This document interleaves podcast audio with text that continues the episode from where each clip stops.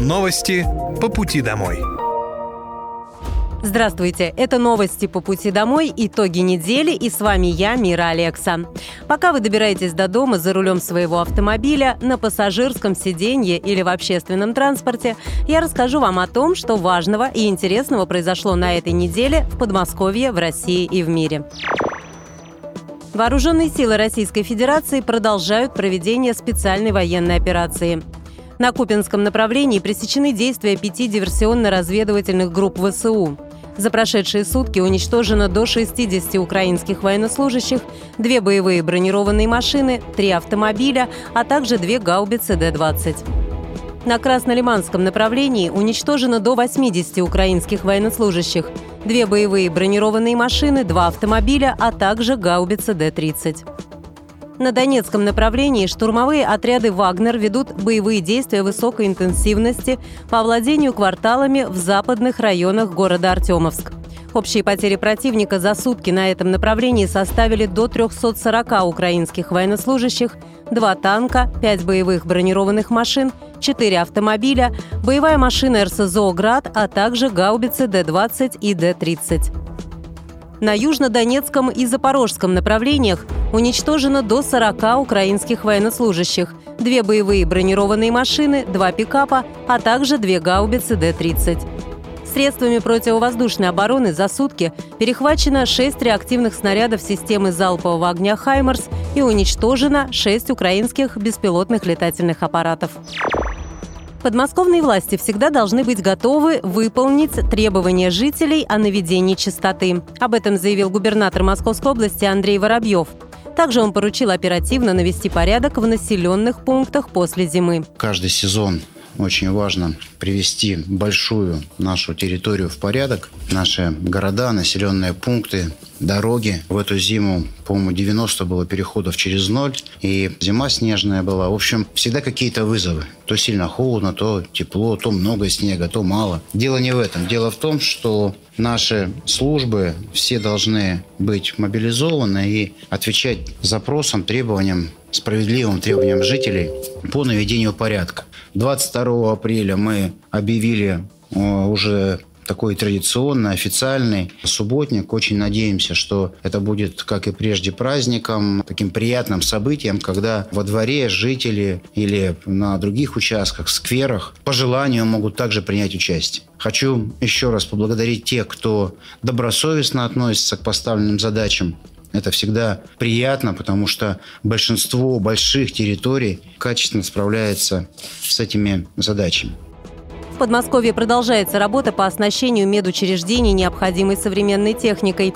Есть большой запрос на тяжелое оборудование, и на него нужно оперативно отвечать, поскольку это крайне важно для быстрой постановки правильных диагнозов в условиях, когда в поликлиниках растет число посещений, заявил губернатор Московской области Андрей Воробьев.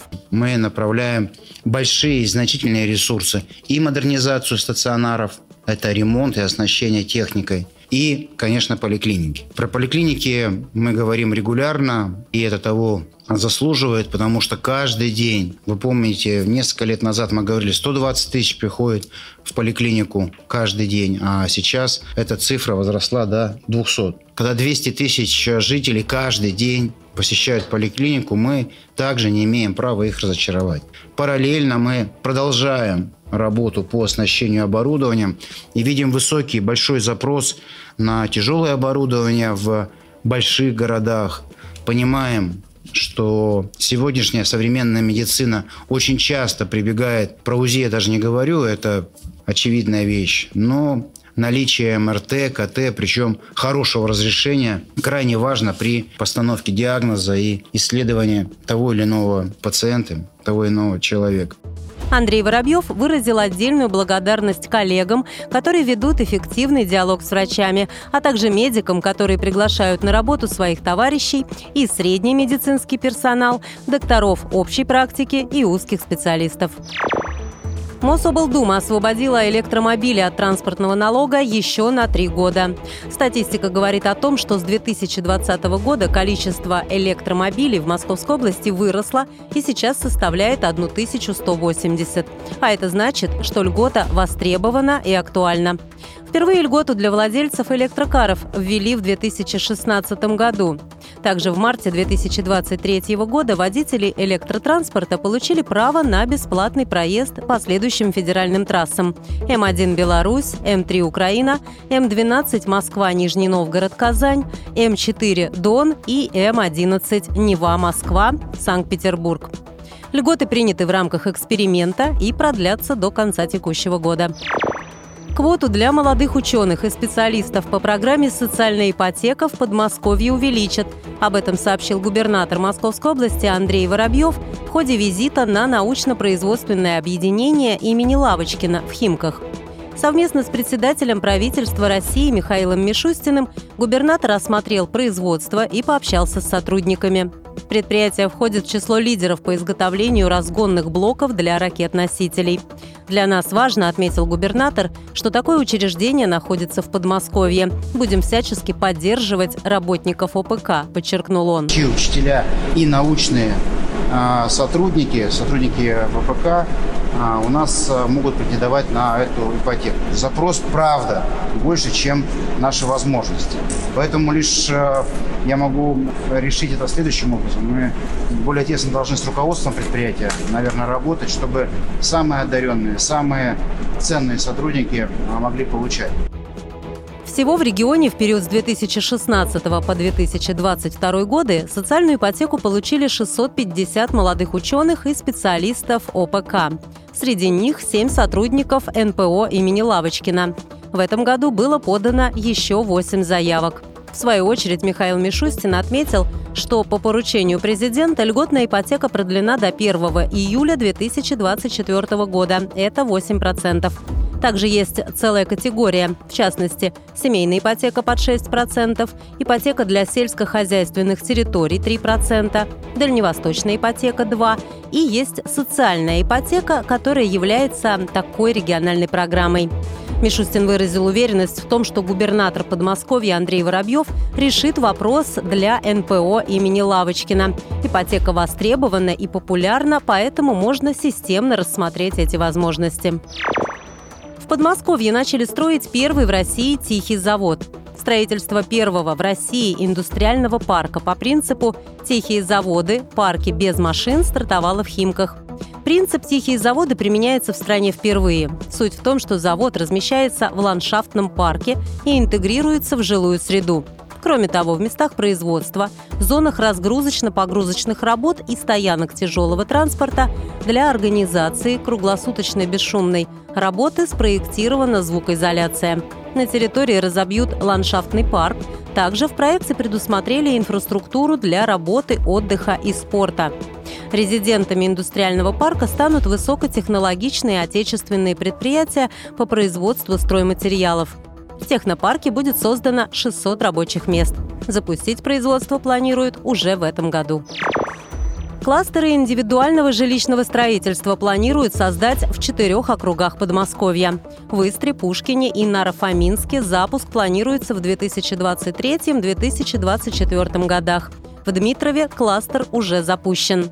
Это большие территории общей площадью почти 3000 гектаров, на которых индивидуальное жилищное строительство будет возведено в объеме почти 3 миллиона квадратных метров с детскими садами, школами, поликлиниками, улично-дорожной сетью как внутри, так и за пределами, сообщила министр жилищной политики Московской области Инна Федотова. Чем еще должен сопряжаться этот кластер? Прежде всего, единым архитектурным стилем. Кроме того, с учетом тех обязательств, которые на себя возьмет застройщик для реализации этого кластера, ему необходимо будет построить социальные объекты и передать их в муниципальную собственность, чтобы каждый из жителей Подмосковья, который заедет в этот кластер, будет иметь возможность бесплатно ходить в школу, детский сад, прикрепляться к поликлинике. Это же влечет и комфортное единое содержание этого кластера некой управляющей компании. Для того, чтобы снять бремя собственника жилья, то, которое он сейчас имеет, например, то есть у него голова болит, как ему починить крышу, как ему сделать подъезд к своему дому, как ему подключить свет или газ или еще что-то. В данной ситуации кластер решает эти проблемы в том числе.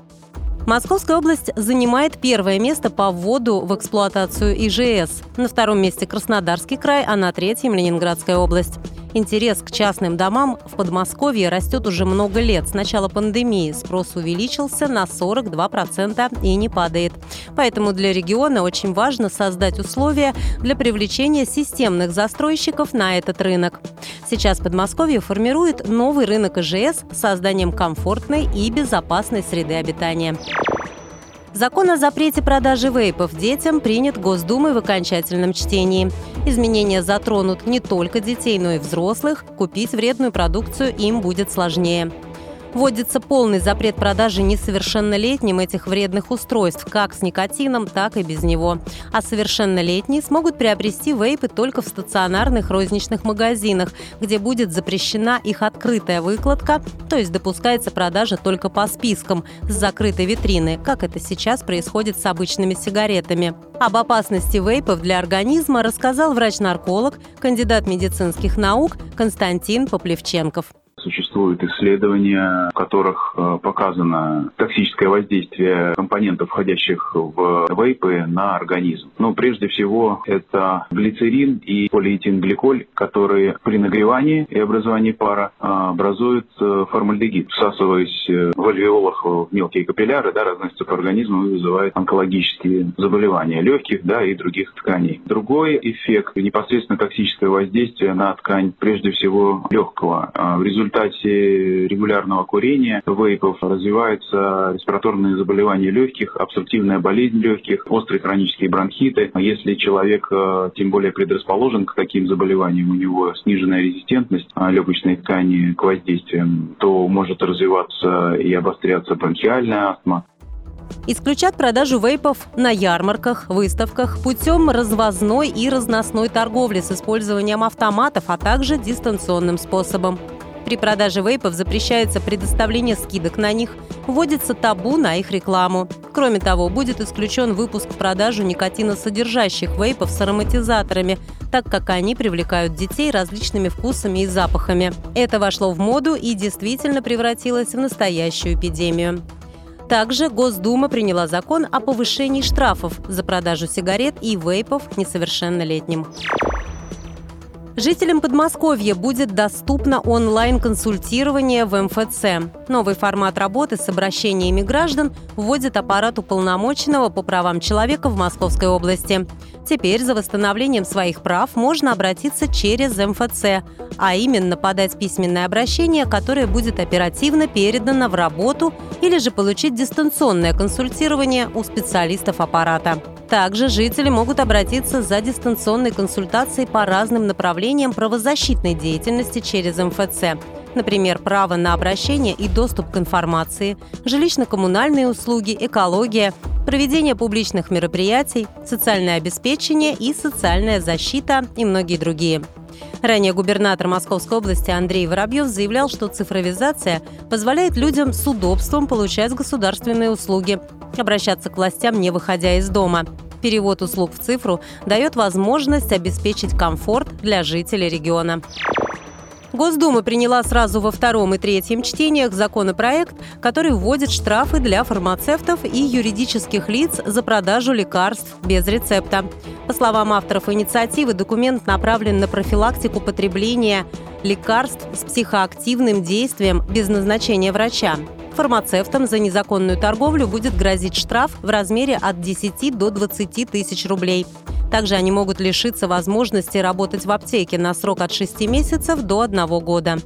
Ранее за незаконную торговлю наказывали руководителя и временно закрывали аптечную сеть. А теперь фармацевты тоже будут привлекаться к ответственности как должностные лица. Штрафы для индивидуальных предпринимателей составят от 50 до 100 тысяч рублей, для юридических лиц – от 150 до 200. В Госдуме призвали защитить покупателей, приобретенные на средства материнского капитала квартиры. Сейчас, если семья покупает квартиру с помощью мат-капитала, право собственности обычно оформляется на одного из родителей. Однако по закону оно должно быть оформлено в общую долевую собственность с выделением доли несовершеннолетних. Если это условие не выполнено, суд может признать недействительными все последующие сделки с этим жильем, нарушая права добросовестных покупателей. На этапе покупки жилья нельзя проверить, использовался ли его владельцами материнский капитал. Рассчитывать можно лишь на их честность в этом вопросе. Получается, что добросовестный покупатель сейчас никак не защищен, и мы должны ему эту защиту обеспечить, уверены авторы инициативы. В связи с этим предлагают создать конкретный механизм, который позволит контролировать распределение долей в квартире. Необходимо, чтобы сведения о распоряжении средствами материнского капитала обязательно вносились в ЕГРН. В России призвали смягчить наказание за отсутствие документов на автомобиль. Соответствующий законопроект разработан депутатами. Сегодня, если водитель забыл дома права, но инспектор установил, что они ему выдавались, и он не был лишен права управления, максимум, что ему грозит, это штраф 500 рублей. Гораздо хуже ситуация, если водитель забыл дома свидетельство о регистрации автомобиля. В этом случае грозит и задержание авто с направлением его на штрафстоянку. Авторы инициативы убеждены, что забытые автолюбителям дома документы никак не угрожают безопасности участников дорожного движения, поэтому строго наказывать таких водителей не стоит.